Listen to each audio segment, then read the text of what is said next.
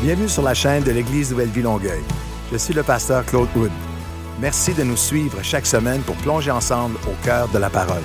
Je prie pour que ce message t'édifie et t'encourage à t'approcher de Dieu. Bonne écoute.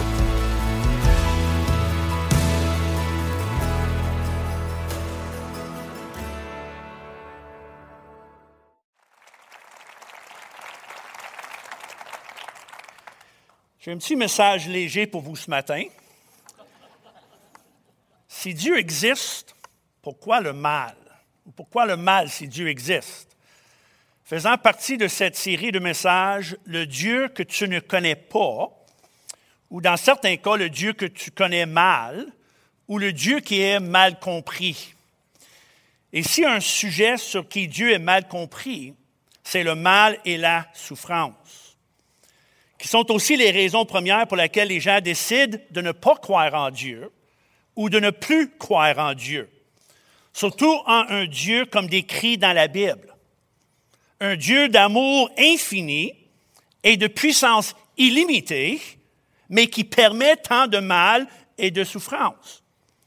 mon, mon but dans ces quelques instants d'enseignement est de démontrer que le mal, la souffrance, et les imperfections dans nos vies et dans notre monde ne reprouvent pas l'existence de Dieu et ne remet pas en question sa justice, sa bonté et son amour, ni l'intégrité de sa parole.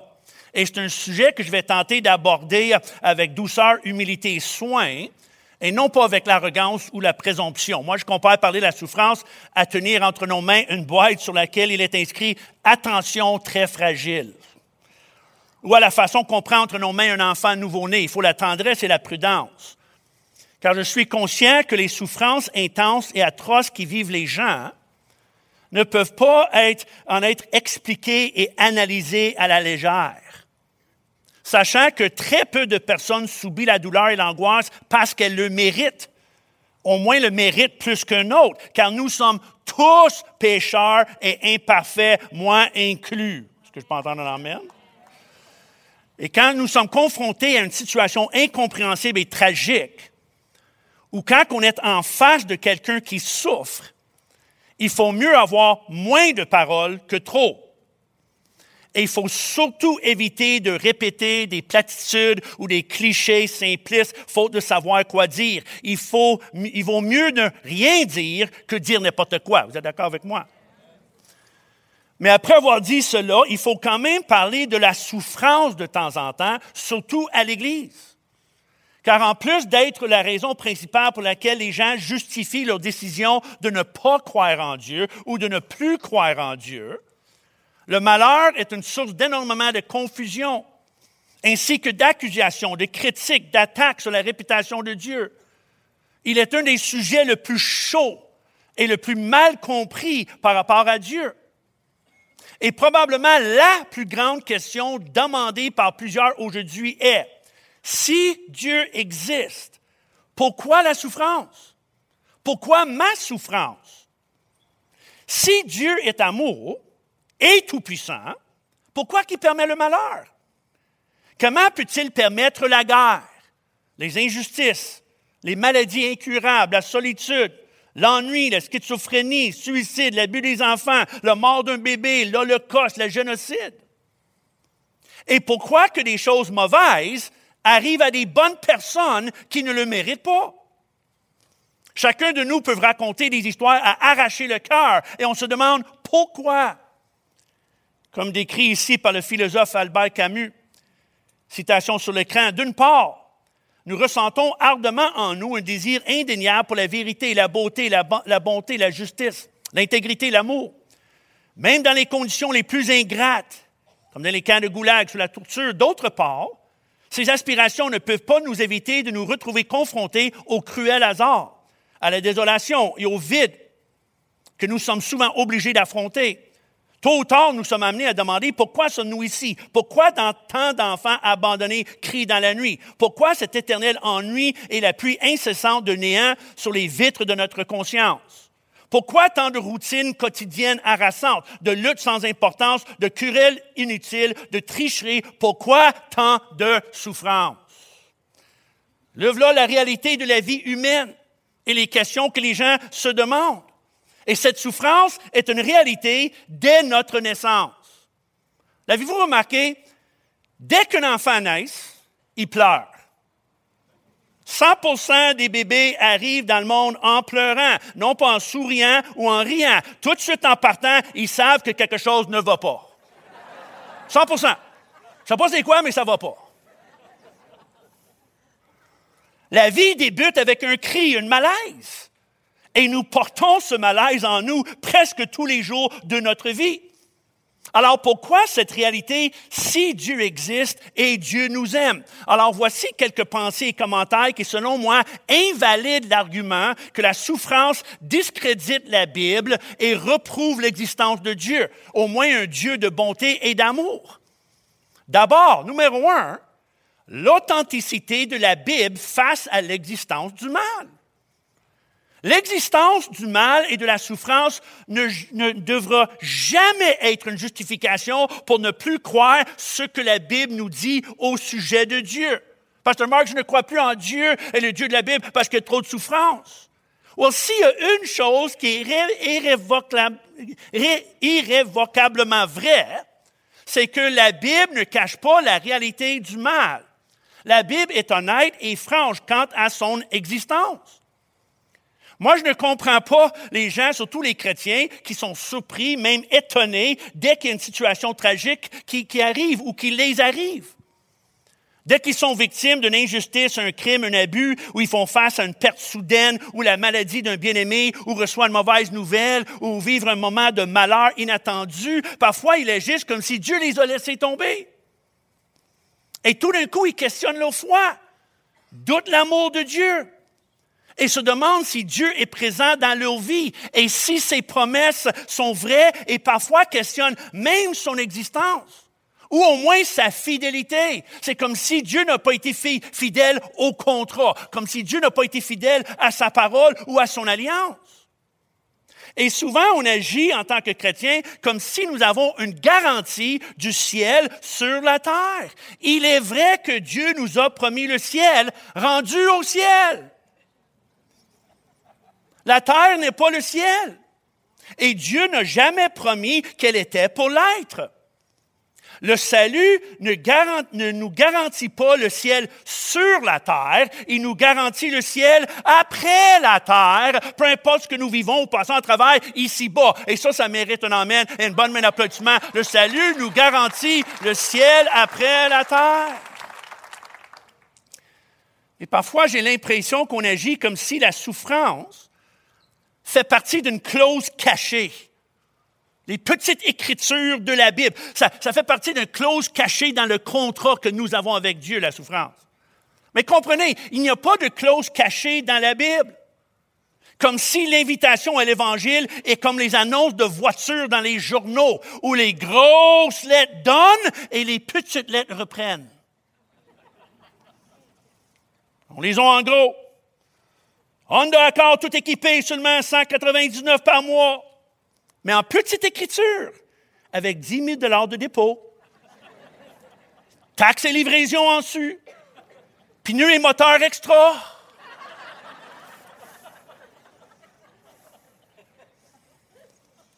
Mais l'Évangile, n'est pas des lettres en gros qui disent donnez votre vie à Jésus et tous vos problèmes seront réglés et vous n'aurez plus à vivre un instant de douleur, avec des petites lettres qui disent ni Dieu ni l'Église est responsable pour la souffrance causée par la condition humaine, les actions des autres ou l'environnement, car il existe toujours la possibilité de malheur, même si vous êtes chrétien. C'est pas ça. C'est pas ça. C'est pas ça. Il n'y a pas de clause cachée. Partout dans la Bible, partout dans le contrat, si vous voulez, du début jusqu'à la fin, il fait mention de la réalité de la souffrance et de la douleur et du malheur comme faisant partie de la réalité de la vie humaine. Alors pourquoi sommes-nous surpris? Pourquoi sommes-nous déçus? Pourquoi que nous, pourquoi qu'on questionne la fidélité et l'intégrité de Dieu et même son existence? La Bible débute avec une fratricide. Un homme bien et bon qui adore Dieu, qui meurt par la main de son frère, qui écrase sa tête avec une roche. Et lève là la première famille. La famille dysfonctionnelle n'est pas un phénomène de notre siècle, elle existe depuis toujours. Alors pourquoi sommes-nous surpris quand notre, notre famille n'est pas parfaite, comme si c'est la faute de Dieu ou que nous avons fait quelque chose de pas correct et on s'écrase sous un fardeau de culpabilité, de questions et de doutes? Pourquoi? Abel était un homme de bien, fidèle à Dieu, et voit ce qui lui est arrivé. La Bible ne cache pas que parfois le malheur atteint les justes. Il y a un livre entier dans la Bible qui écrit précisément pour démontrer cette possibilité, le livre de Job. Et Jésus aussi nous dit clairement, vous aurez des tribulations dans le monde. Personne ne cache cette vérité. L'apôtre Paul ne l'a pas caché non plus. Il n'a pas caché le fait que l'angoisse est une réalité pour toute la création, croyant ou pas. Il nous dit en Romains 8, Or nous savons que jusqu'à ce jour, la création toute entière soupire, soupire et souffre des douleurs. Et ce n'est pas elle seulement, mais nous aussi, nous qui avons les prémices de l'Esprit, nous aussi, nous soupirons en nous-mêmes en attendant l'adoption, la rédemption de notre cœur. Alors Paul est franc et très honnête par rapport au fait que toute la création souffre des douleurs, la planète comme l'être humain, chrétien ou pas. Nous vivons dans un monde déchu qui connaît des désastres naturels, des actes de violence, la maladie, la vieillesse, la dysfonction, des accidents et ultimement la mort. Jean a dit ceci, nous savons que le monde entier est sous la puissance du malin. Et pour cette raison, il existe toujours et à chaque moment le potentiel pour le mal, que ce soit par la main de notre prochain ou par la main de la nature, les éléments, l'environnement, les maladies biologiques ou les accidents. Et cette réalité n'est nulle part, plus claire que dans la réponse que Jésus a donnée à des personnes qui pensaient que toute tragédie avait une raison et une signification au-delà de l'événement même, qui mérite l'analyse et le débat, et que chaque malheur faisait partie d'un grand plan de justice, le karma, si vous voulez, comme si nous recevons ce qu'on mérite et que rien n'arrive pour rien. Alors remarque ce que Jésus a dit à ces personnes-là en Luc 13.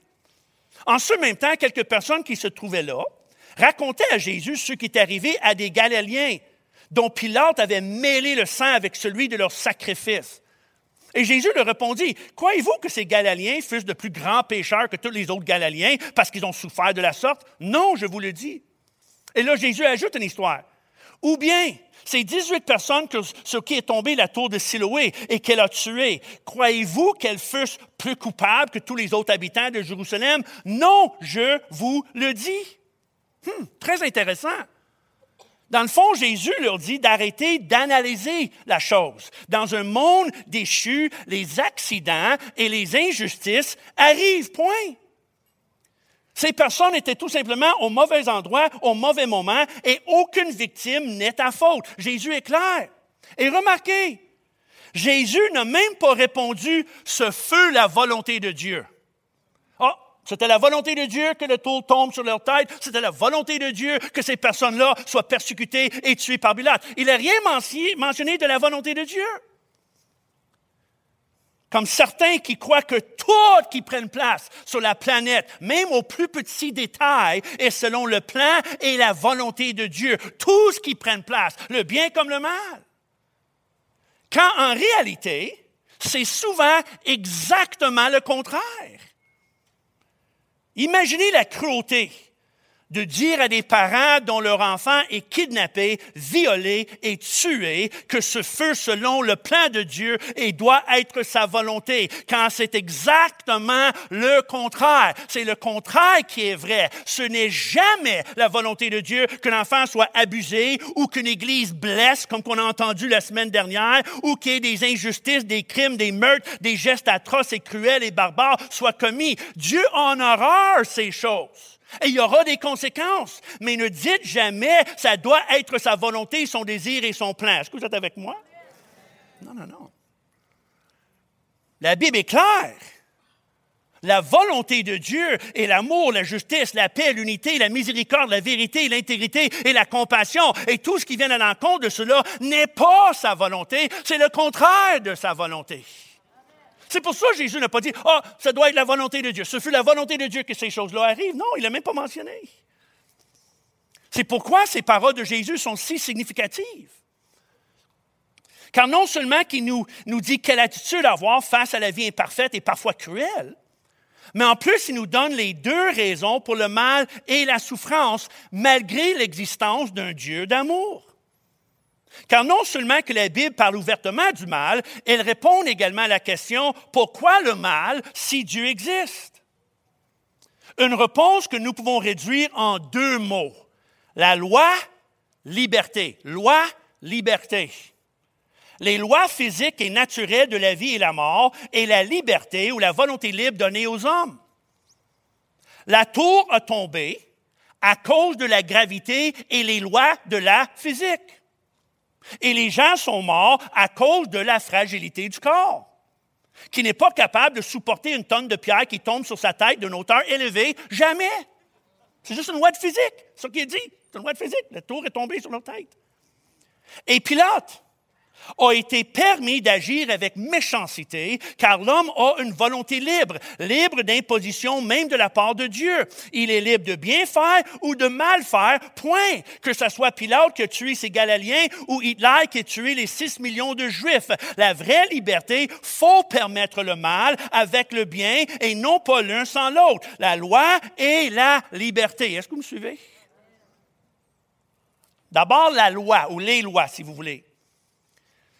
Dieu a mis certaines lois en place que j'appelle les lois de l'existence. Et nous sommes tous assujettés à ces lois et nous sommes tous appelés à les respecter, que nous soyons croyants ou pas. Et dès que nous brisons une de ces lois, soit par exprès, par la négligence, par l'ignorance ou par accident, nous allons vivre les conséquences. Comme la loi de la gravité. Chrétien ou pas. Si on saute ou tombe d'en haut, on va vers le bas à une vitesse assez épeurante. Mon épouse pense que j'ai une tête dure. Mais si je tombe d'un édifice de 20 étages, je vais m'écraser à terre et ma tête va se fendre en deux comme un melon d'eau.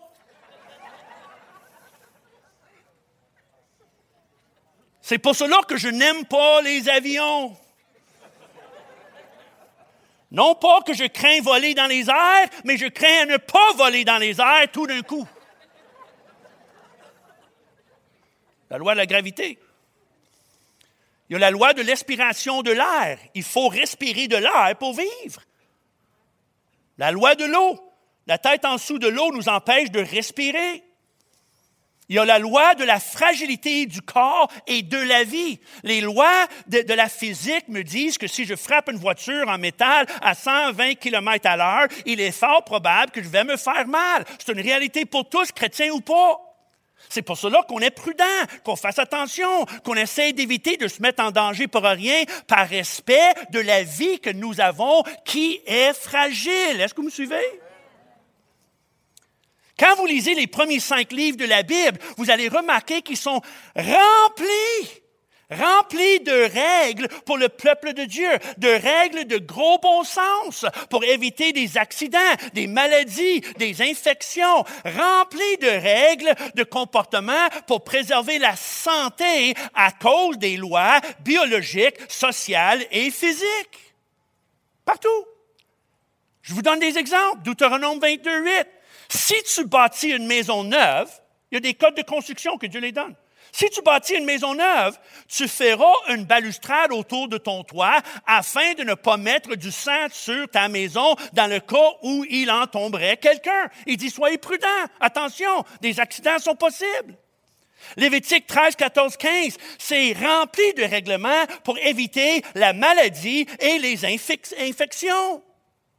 Deutéronome 23, 13 même, pour la santé parce qu'il marchait dans le désert. Il dit, tu auras parmi ton bagage un instrument dont, tu t'en serviras pour faire un creux et recouvrir tes excréments quand tu voudrais aller dehors. Ça, c'est dans la Bible, ça. Ça continue. Car l'Éternel, ton Dieu, marche au milieu de ton camp. Son même Dieu ne va pas marcher dans les excréments. Lisez-le. Deutéronome 28, 13. Il dit, moi je, veux, moi, je marche parmi vous, là. Je veux pas voir le caca partout. Cache ça, c'est là, noir et blanc. Il dit, je marche parmi vous. Partout, partout, partout, des règles de santé, d'attention, de prudence. Dieu n'a pas dit tout simplement, well, vous êtes tous protégés par ma souveraineté. Non, il dit, vous êtes protégés par le gros bon sens, par la prudence, parce qu'on vit dans un, monde avec des lois physiques, biologiques, médicales. Est-ce que je peux entendre un amène à cela? Il dit, c'est juste ça, c'est naturel. La fragilité du corps et de la vie. La loi de la mort. La Bible nous dit que tous meurent d'une multitude, multitude de façons et pour une variété de raisons accidentale, médicale, biologique. Parfois, on meurt d'une façon violente, parfois d'une façon paisible, en dormant, parfois attendu, parfois inattendu, parfois jeune, parfois vieux, parfois très jeune, parfois très vieux. Mais tous meurent. Jésus débute son histoire renommée du mendiant, dans le sein d'Abraham avec le pauvre moureux et il fut porté par les anges dans le sein d'Abraham. Le riche moureux aussi. Et en, en, en Le pauvre meurt, le riche meurt, tout le monde meurt. Alors, il ne faut pas que nous soyons étonnés ou choqués ou qu'on analyse et débatte le pourquoi de la mort, ou on essaie de la comprendre, ou demander pourquoi, comment, qui est ta faute, pourquoi que Dieu l'a permis, qu'est-ce que cette personne a fait de mal? Nous n'avons pas ce que nous méritons nécessairement. Les accidents arrivent et l'être humain est parfois cruel. Alors il ne faut pas demander pourquoi, mais plutôt, est-ce que je suis prêt? Car la bonne nouvelle est, oui, la mort arrive à tous, mais la mort n'est pas la fin de l'histoire pour le chrétien. Et le là l'essence et la puissance de l'Évangile. Jésus ne règle pas tous nos problèmes, mais il règle notre plus gros problème, qui est celui de la mort par la promesse de la résurrection et l'éternité. Comment une bonne Merci pour l'essence de l'Évangile. Il y a la loi de l'alimentation. Moi, je peux prier pour perdre du poids et pour me mettre en forme, ou je peux suivre les lois physiques et biologiques de la bonne alimentation et de l'exercice, point. C'est pour quand les gens, c'est ça que quand les gens disent, Pasteur Marc, j'ai décidé de me mettre en forme. Et parfois, je dis, ah oui, comment? Il y en a un qui a répondu, mais je vais prier. Moi, j'ai répondu, vous êtes mieux de prier en marchant. Ça va être plus efficace. Moi, je prends une résolution le 1er janvier de chaque année. Marc, mangez moins, bougez plus. C'est une résolution qui dure jusqu'à peu près le 2 janvier. Je vais essayer encore l'année prochaine. Ah. Il y a la loi de la nature et l'environnement. Jésus a dit, la pluie tombe sur des justes et sur les injustes. Le contraire est vrai aussi. Parfois, le pluie ne tombe pas sur les justes et les injustes. Nous sommes parfois victimes de la sécheresse et autrefois les inondations, car nous sommes tous assujettés aux éléments naturels et environnementaux, ainsi que les lois naturelles et physiques que Dieu a mis en place. La nature semble être contrôlée et dirigée par des lois naturelles. La gravité, les planètes, le soleil qui se lève et qui se couche, la lune, la marée, le froid, la chaleur. Et si certains phénomènes météorologiques arrivent au même temps, il est possible que nous vivons des tempêtes, des ouragans, des tournades, des tsunamis, des canicules, la neige, la pluie verglaçante qui arrive bientôt. Et si des plaques souterraines bougent pour une raison ou l'autre, il est possible que la terre tremble. Et la, la Bible enseigne que l'homme n'est pas à l'abri de ces phénomènes naturels, ni des lois physiques qui gouvernent le monde entier.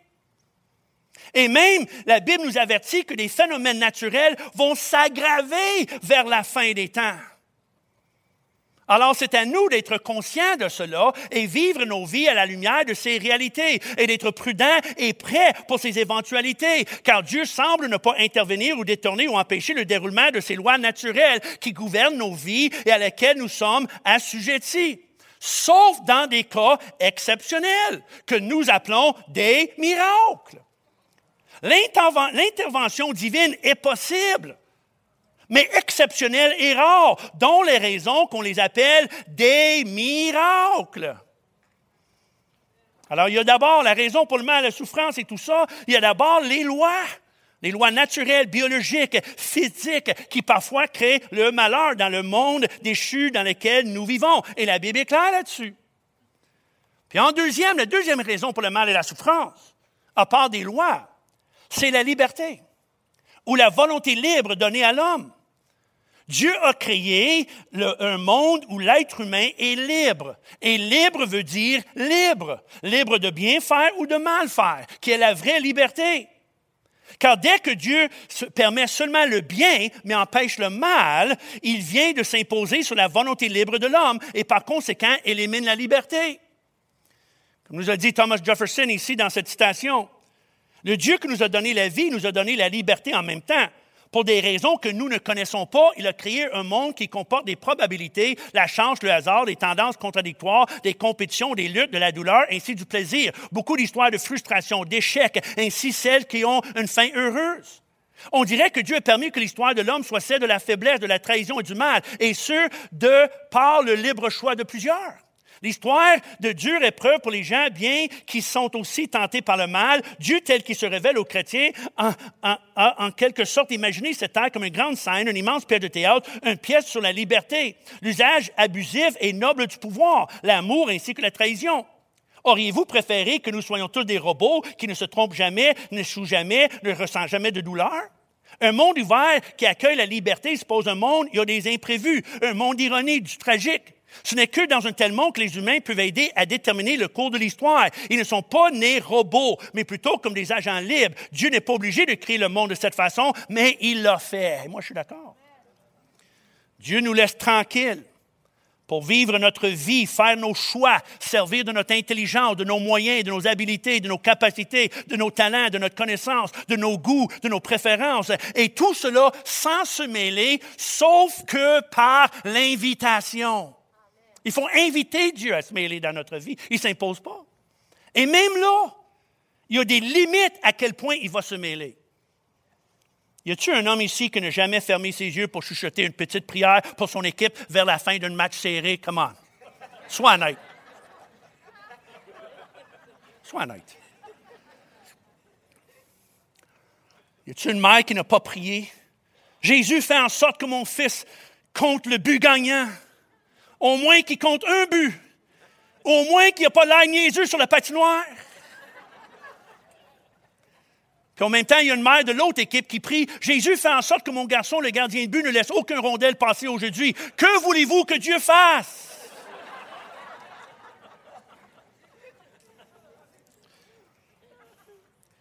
Est-il possible que Dieu nous laisse jouer tout simplement? En pleine liberté, sans se mêler, parce qu'il aime tous les joueurs, les deux équipes égales? Pensons-nous vraiment que Jésus aime une équipe plus qu'une autre? OK, c'est vrai, il aime les Steelers de Pittsburgh plus que les Cowboys de Dallas. Puis il aime les Canadiens de Montréal plus que les Maple Leafs de Toronto, mais c'est tout, c'est tout. Pas de ça, non. Je pense aux athlètes qui donnent gloire à Jésus pour les avoir aidés à gagner une partie de football ou frapper une balle ou compter un but. J'aime ces personnes et je suis toujours béni par leur témoignage. Mais c'est un peu égoïste, n'est-ce pas, de penser que Dieu aide notre équipe, notre fils, notre fille au dépens des autres joueurs sur le terrain. Est-ce que vous me suivez? Mais le contraire est vrai aussi. Ce n'est pas la faute à Dieu que nous avons perdu. Moi, je pense au receveur Stevie Johnson des Bills de Buffalo il y a quelques années. Il a échappé un ballon parfaitement lancé par le corps arrière qui aura assuré la victoire des Bills. Et après le match, au lieu d'accepter la responsabilité, il a publié sur son compte Twitter exactement ces mots avec ses points d'exclamation. Je te loue 24 sur 24, 7 jours par semaine, et c'est ce que tu me fais? Tu attends à ce que j'apprenne de ça? Comment? Je n'oublierai jamais ce que tu m'as fait. Jamais. I'll never forget this ever parce qu'il a échappé le ballon pour gagner la victoire. Savez-vous contre quelle équipe il a échappé le ballon? Les Steelers de Pittsburgh. Je t'avais dit, je t'avais dit, je t'avais dit. Vraie histoire.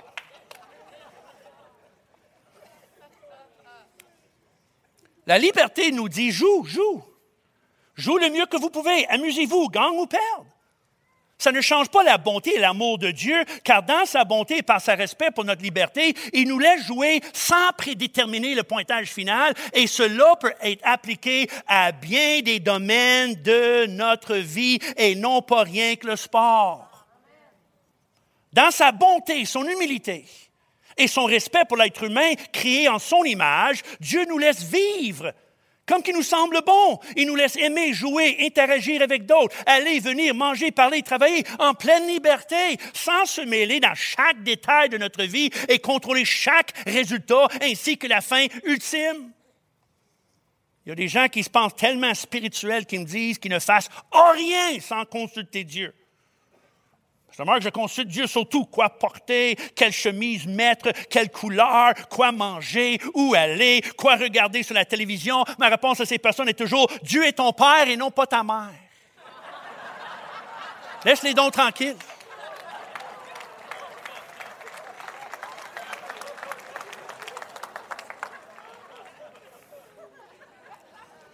Une mère s'inquiète pour quoi que son enfant porte, les couleurs, est-ce qu'il est net, est-ce qu'il est propre, est-ce qu'il est assez chaud? Un père est content si l'enfant ne sort pas tout nu, point.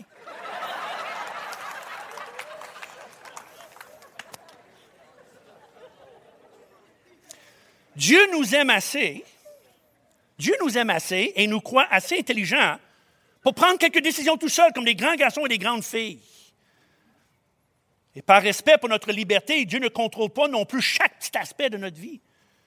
Il ne manipule pas les éléments naturels, la volonté des autres, ni les circonstances, ni les détails de la vie quotidienne, juste pour s'assurer que nous vivons une vie parfaite, libre de toute conséquence négative associée à nos actions.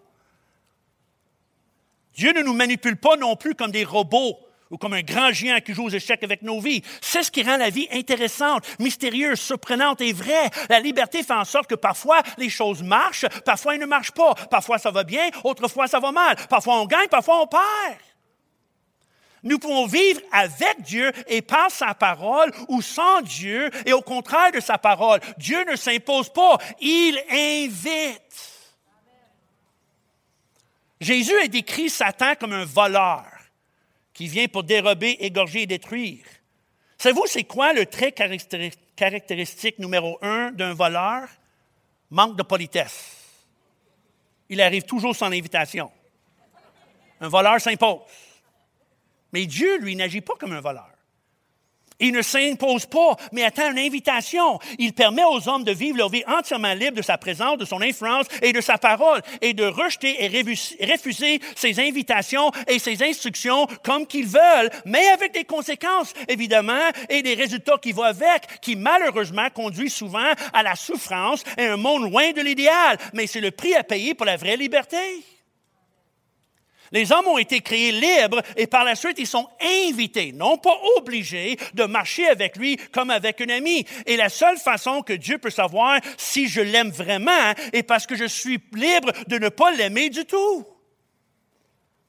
Je suis libre de cracher sur son visage et me rébeller contre lui, comme je suis libre de l'adorer avec amour, affection, révérence et l'humilité. Et c'est la possibilité de un qui, rend l'autre véritable, vrai et significative. Je peux m'approcher de lui avec la colère, avec mon poignet dans les airs comme ça en rébellion et colère, ou je peux m'approcher de lui avec les deux mains levées en louange, adoration et admiration. Le choix est à moi. Il faut que j'ai un choix comme ça, il sait que c'est vrai. Comment une bonne main d'applaudissement pour un Dieu qu'on peut inviter, qui nous invite à l'approcher avec vrai amour, adoration et révérence. Pas forcé. D'être forcé à faire l'un ou l'autre sans que ce soit mon choix libre devient une farce. Car l'amour forcé n'est pas l'amour du tout. Et souvent, nos choix, faits avec la pleine liberté, révèlent beaucoup au sujet de ce que nous pensons vraiment de Dieu et de sa parole. Pour citer théologien écrivain Michael Novak, la liberté, c'est choisir à chaque instant qui je suis et ce que je dois faire en cette minute-ci. L'autonomie, c'est tout à fait ça. Dieu ne porte pas atteint à la liberté des êtres humains, même si les épreuves par des difficultés, des échecs et des situations qui les mettent devant des choix qui révèlent le vrai état de leur cœur. C'est comme le pasteur qui a prié juste avant l'offrande. Seigneur, peu importe ce que nous chantons ou ce que nous disons de toi, voici ce que nous pensons vraiment de toi. Parce que comment que Dieu peut connaître l'état réel de notre cœur sans nous donner la liberté dans nos choix et nos actions, de donner ou pas donner, de blesser ou de bénir, d'aimer ou haïr. Et la possibilité du mal fait partie du prix pour la liberté. Et ça, ça inclut des choses atroces comme l'Holocauste, les génocides et le viol des enfants. Est-ce que vous me suivez? L'un ou l'autre? La vie n'est pas parfaite. Elle est parfois même tragique. Parce que Dieu ne peut permettre le bien sans permettre aussi le mal. Pour avoir l'amour, il faut avoir la possibilité de la haine. On, ne peut connaître la vraie bonté sans que nous avons aussi le vrai malin. On ne peut connaître la vraie générosité sans que les gens soient libres d'être égoïstes et ne jamais donner rien. Dieu ne voudra pas un peuple qu'il aime par obligation, par force, par imposition, mais par choix. Car un amour qui n'est pas libre n'est pas un amour du tout. Si nous sommes ici ce matin pour louer, adorer, acclamer le Seigneur, c'est pas par obligation, c'est parce que nous voulons être ici pour adorer le Seigneur. Ça, c'est le vrai amour, ça. La seule façon que je peux savoir que mon épouse m'aime vraiment est de savoir qu'elle est entièrement libre de ne pas m'aimer. Moi, je sais que mon épouse m'aime parce qu'elle n'est pas obligée de m'aimer, ni d'exprimer son amour, ni d'être fidèle à moi. Elle n'est pas un robot, elle est une personne. Et parce qu'elle est libre de ne pas m'aimer et peut choisir de me quitter à n'importe quel moment, je sais qu'elle m'aime pour le vrai. Depuis 38 ans maintenant, elle est une vraie héroïne. Et moi, je l'aime aussi. Et ce même principe applique à notre relation avec Dieu et les autres. On ne peut connaître la perfection sans la, possibilité de l'imperfection. Est-ce que vous me suivez? C'était Novak encore une fois. Le christianisme affirme qu'il existe un seul Dieu, un seul créateur pour l'univers entier. Un Dieu unique qui répand, qui ses bénédictions sur toutes les nations, invitant tous les peuples à tourner leur esprit et leur cœur vers lui. Il n'est pas seulement le Dieu d'un tribu, il est l'unique créateur de tout. Nul ne peut venir à ce Dieu si ce n'est par la liberté personnelle. Plusieurs de ses premiers fidèles se détournaient parfois de lui. Quelques-uns l'ont resté fidèles librement, souvent au prix de grandes souffrances.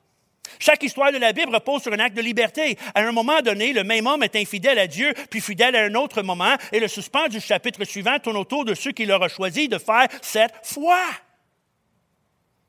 Avec la volonté libre vient la possibilité, je dirais même la probabilité, des imperfections, des actions imparfaites, des décisions imparfaites des accidents, des épreuves, des imprévus, des paroles blessantes, des gestes blessants, des choses qui brisent le cœur, qui sont loin de l'idéal.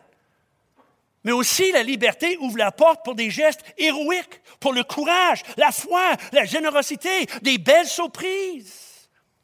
Le physiciste Dr. Stephen Barr a dit ceci un monde sans désordre, sans hasard, sans fait aléatoire serait un monde dans lequel tout se déroulerait selon un schéma unique, un schéma unique simple et prévisible. Mais le monde dans lequel la volonté de plusieurs agit ne peut avoir un schéma unique et simpliste. Ce doit nécessairement être un monde diversifié, un monde avec de nombreux modes de fonctionnement et plusieurs intrigues. Le monde où les relations de cause et effet s'enchaînent les uns à la suite des autres, parfois empiétant les unes sur les autres ou se croisent en sortant des sentiers battus. C'est précisément en quoi consiste la liberté. Un monde sans liberté serait un monde avec un seul mode de fonctionnement prévisible et contrôlant, avec une seule intrigue, un seul scénario plutôt qu'un enchevêtrant de plusieurs histoires. Tout fonctionnerait au même rythme. Un tel monde ne laisserait pas la place à la liberté. Il n'y aurait également aucune place pour le courage, l'espoir, la vigilance, pas de place non plus pour l'audace et pour la providence humaine. David Gelantner, scientifique et écrivain, a dit ceci. Tout ce que nous savons, c'est que le mal et la douleur de ce monde en souffrance nous forcent à nous replier sur nous-mêmes, sur le chemin qui mène à la connaissance de soi et de Dieu. Ce que nous ne savons pas, c'est si le don de soi et la compassion existeraient sans la misère et la souffrance, si l'héroïsme moral et la force de caractère pourraient exister. Il y en a qui vont dire, mais Pasteur Mark, est-ce qu'une telle liberté compromet la souveraineté de Dieu? Dieu n'est pas souverain sur toutes les... Parler de la liberté comme ça, ça compromet la souveraineté de Dieu. Si l'homme est libre, Dieu ne serait plus souverain. Comme s'il faut que Dieu contrôle chacun de nos gestes pour préserver sa souveraineté. Du tout, du tout. Ça ne compromet pas la souveraineté de Dieu, la liberté de l'homme, car Dieu dans sa souveraineté, a choisi de nous accorder la liberté. Il n'était pas obligé, mais dans sa souveraineté, il a choisi de le faire, sauf encore pour des cas exceptionnels, pour des raisons précises, comme dans certaines histoires bibliques. Et un Dieu qui connaît d'avance ne veut pas dire qu'il contrôle d'avance. La préscience n'est pas la prédétermination. Dieu a choisi de nous créer avec une volonté libre. Est-ce que je peux entendre un amène à cela? Est-ce que vous me suivez? Ça questionne pas du tout, ça ne compromet pas du tout sa souveraineté. C'est lui qui a décidé de le faire comme ça. Car Dieu ne peut donner la liberté, mais en même temps empêcher le mal. C'est l'un ou l'autre. Et Dieu a choisi la liberté avec ses conséquences parfois tragiques au-dessus d'un monde où rien que le bien existe. Car il est rempli de robots contrôlés, manipulés, où tout est prédéterminé. Novak, encore une fois, il dit le choix fondamental que le Créateur avait à faire était soit de faire des êtres humains libres, soit de restreindre leur liberté uniquement pour produire d'heureux résultats. Dès l'instant où il a permis aux êtres humains d'être libres, il permettait également que des conséquences imprévues surviennent, comme la tour et comme Pilate. Aussi bien que de mauvais actes commis délibérément avec sang-froid. Dès l'instant où il a créé l'homme libre, il a dû reconnaître et assumer que les humains soient responsables d'eux-mêmes. Nous n'attendons pas à ce que le Créateur continue de jouer aux échecs pour nous sauver tous les êtres humains de toutes leurs mauvaises décisions, même celles qui sont prises par inadvertance. La liberté, c'est la liberté et les conséquences sont les conséquences. C'est ce que la Bible nous enseigne. Les gens qui exigent que Dieu aura dû créer un monde libre, absent du mal, proposent un argument irréaliste, je dirais même impossible. Comment qu'on peut à la fois respecter le libre choix de l'homme, agir avec justice envers tout, mais éliminer tout le mal et la souffrance, mais toujours dans un monde libre? C'est un non-sens, impossible même pour Dieu. Est-ce que vous me suivez? Alors les lois et la liberté, les deux causes et deux raisons le mal, malgré l'amour de Dieu, la puissance de Dieu, la souveraineté de Dieu. Parce que le vrai amour, le vrai caractère est révélé justement dans cette liberté et les choix que nous faisons. Puis j'ajouterais ceci aussi. Encore une autre chose. Si la loi et la liberté sont deux raisons pour lesquelles, que la Bible explique, pour, pour lesquelles il existe le malheur et la souffrance, j'aimerais ajouter la certitude de ce que la réponse à la souffrance n'est pas. Qu'est-ce que ce n'est pas? ce n'est pas parce que Dieu ne nous aime pas. Ça, c'est sûr. Les gens Dieu ne nous aime pas, Dieu ne m'aime pas parce qu'il y a la souffrance, le malheur. Regarde ce qui arrive dans le monde. Ce n'est pas parce que Dieu ne nous aime pas. Ça, c'est jamais la réponse. La vie, les souffrances et la mort de Jésus, son propre Fils, nous démontrent que l'amour de Dieu ne peut jamais être mis en doute, peu importe les situations difficiles que nous vivons ou que d'autres vivent. Selon la Bible, l'amour, selon la Bible, même si Dieu n'élimine pas tout le mal dans notre monde et notre vie, il a quand même souffert pour nous et souffre avec nous. Il est parfois difficile de comprendre pourquoi on vit des moments douloureux, mais une chose est certaine, Dieu n'est jamais indifférent face à ceux que nous vivons. Et Novak le dit bien quand il dit ceci, quand on voit Jésus sur la croix, le Fils de Dieu, condamné à mourir comme un criminel de droit commun. Il y est contraint de la manière la plus honteuse connue des hommes à cette époque moquerie du public, flagellation presque jusqu'à la mort, puis accroché sur une croix où tous pouvaient lui lancer des insultes jusqu'à ce que les vautours viennent prendre ses yeux et sa chair blessée. Le Créateur assure à ceux qui souffrent et qui gémissent sous le poids du ridicule que même si parfois ils sentent une peur glaciale, ils n'ont pas à avoir peur tout qu'on fait. Dieu est bon, il a ses propres, plans. Nous ne faisons pas d'erreur en ayant toujours confiance en sa bonté. Toujours. Jésus est mort pour nous. Dieu nous aime. Et pour cette raison, nous ne pouvons jamais dire que la souffrance reprouve la crédibilité des Écritures, ni l'existence d'un Dieu qui nous aime. La Bible est très crédible face à la souffrance commun à tout homme depuis toujours. Il y a des raisons très logiques et valables pour lesquelles que Dieu n'a pas de choix que de permettre le mal et la souffrance. Et c'est vrai que parfois, nous avons la difficulté à voir Dieu dans la souffrance, mais nous pouvons le voir à travers les actions et les réactions des gens qui portent secours à ceux qui vivent la souffrance, l'amour, la générosité, le soin, le sacrifice, le service. Blâmer Dieu pour tout le mal dans le monde, mais ne pas louer pour l'énorme bien et la beauté qui existent est une forme d'inégalité et d'injustice envers Dieu. Au lieu de demander d'où vient le mal, on devrait demander d'où vient le bien. Est-il possible que le bien est l'évidence de l'existence de Dieu parmi les hommes? La Bible ne contient pas de formule magique pour faire disparaître la souffrance, mais offre plutôt une carte pour savoir comment la naviguer. Elle offre la force à travers la douleur, la force irrésistible de l'espérance, confiance et l'amour de Dieu. Comment une bonne main d'applaudissement à Dieu qui est là dans les souffrances. On ne peut jamais questionner son amour, ni son intégrité. J'amène avec ceci, comme si, bien décrit par Paul. Lisez à la maison, vous, qui êtes à la maison, vous qui écoutez en ligne, vous qui êtes ici, présents ici à l'Église. Cette semaine, à la maison, lisez Romains chapitre 8, un des meilleurs écrits sur la souffrance et comment faire face. Puis un des extraits, une des phrases qui dit après qu'il parle de la persécution, la souffrance, les gémissements, les douleurs, les soupirs, il parle de toutes ces choses-là, et la souffrance qui existe dans le monde. Mais il conclut en disant, mais, mais, dans toutes ces choses, dans toutes ces souffrances, ces douleurs, ces mal, ces choses inattendues, dans tout ce qui peut prendre place dans le monde, puis l'énumère en Romains chapitre 8, il dit, nous, dans toutes ces choses, nous sommes plus que vainqueurs par celui qui nous a aimés. So, il nie pas la souffrance. Il parle de la souffrance de la planète et les douleurs, chrétiens ou pas, et l'angoisse, et tribulations, et persécutions, et toutes ces choses-là. Il est très réaliste, mais il dit on est plus que vainqueurs. Pourquoi? Parce que nous avons l'assurance que ni la mort, ni la vie, ni les anges, ni les dominations, ni les choses présentes, ni les choses à venir, ni les puissances, ni la hauteur, ni la profondeur, ni aucune autre créature ne pourra nous séparer de l'amour de Dieu manifesté en Jésus-Christ notre Seigneur. C'est pour ça qu'on est plus que vainqueurs. Qu'est-ce qui nous rend plus que vainqueurs face à la souffrance?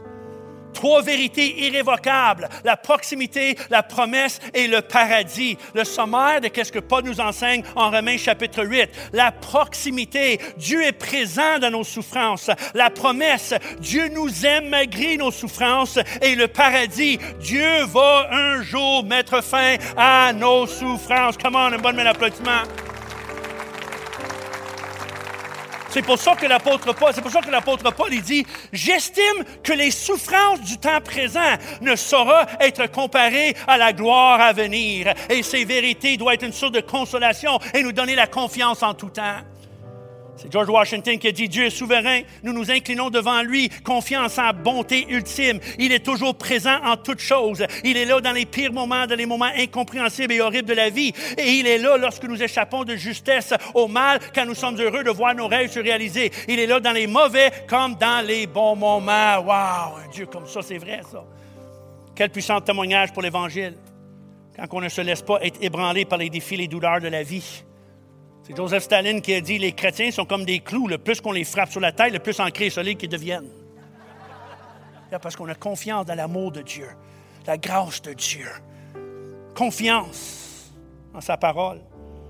L'apôtre Pierre a dit ceci c'est là que c'est là ce que je fais votre joie.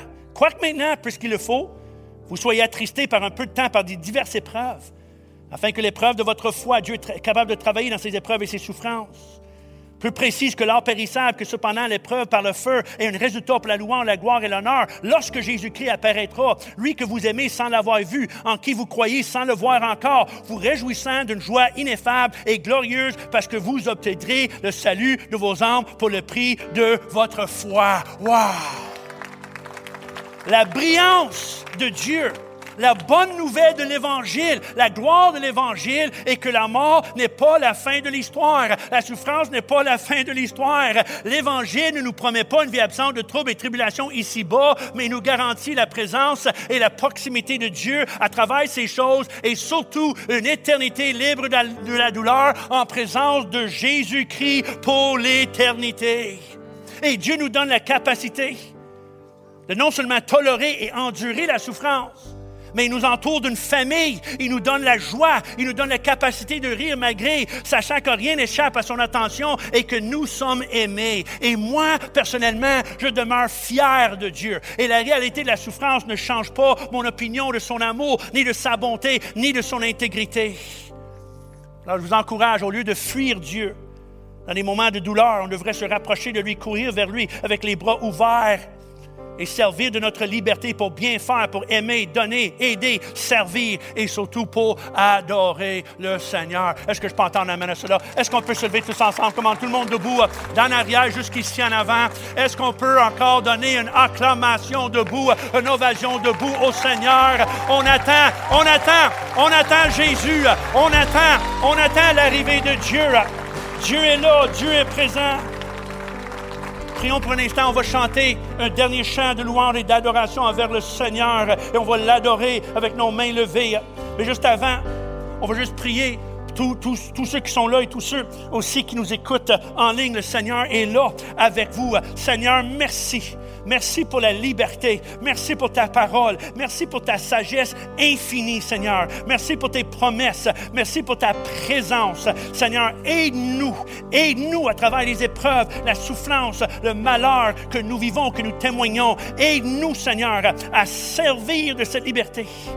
Toujours pour le bien toujours pour ta gloire et selon ta parole, Seigneur. Et aide-nous toujours, Seigneur, à avoir confiance en toi et te louer et t'adorer malgré qu'on passe à travers. Seigneur, je prie pour la consolation, je, Seigneur, le confort, pour l'action de ton esprit pour toute personne. Chasse le doute, élimine le doute, Seigneur. La crainte, la terreur et remplis tous et chacun de nous avec courage, avec calme, avec confiance en ton amour, ta bonté, ta présence avec nous, Seigneur, et ta sagesse à travers les choses que nous vivons. Au nom de Jésus, Amen. Restons en place et adorons le Seigneur encore. Louez le Seigneur pour sa bonté et sa grâce envers nous.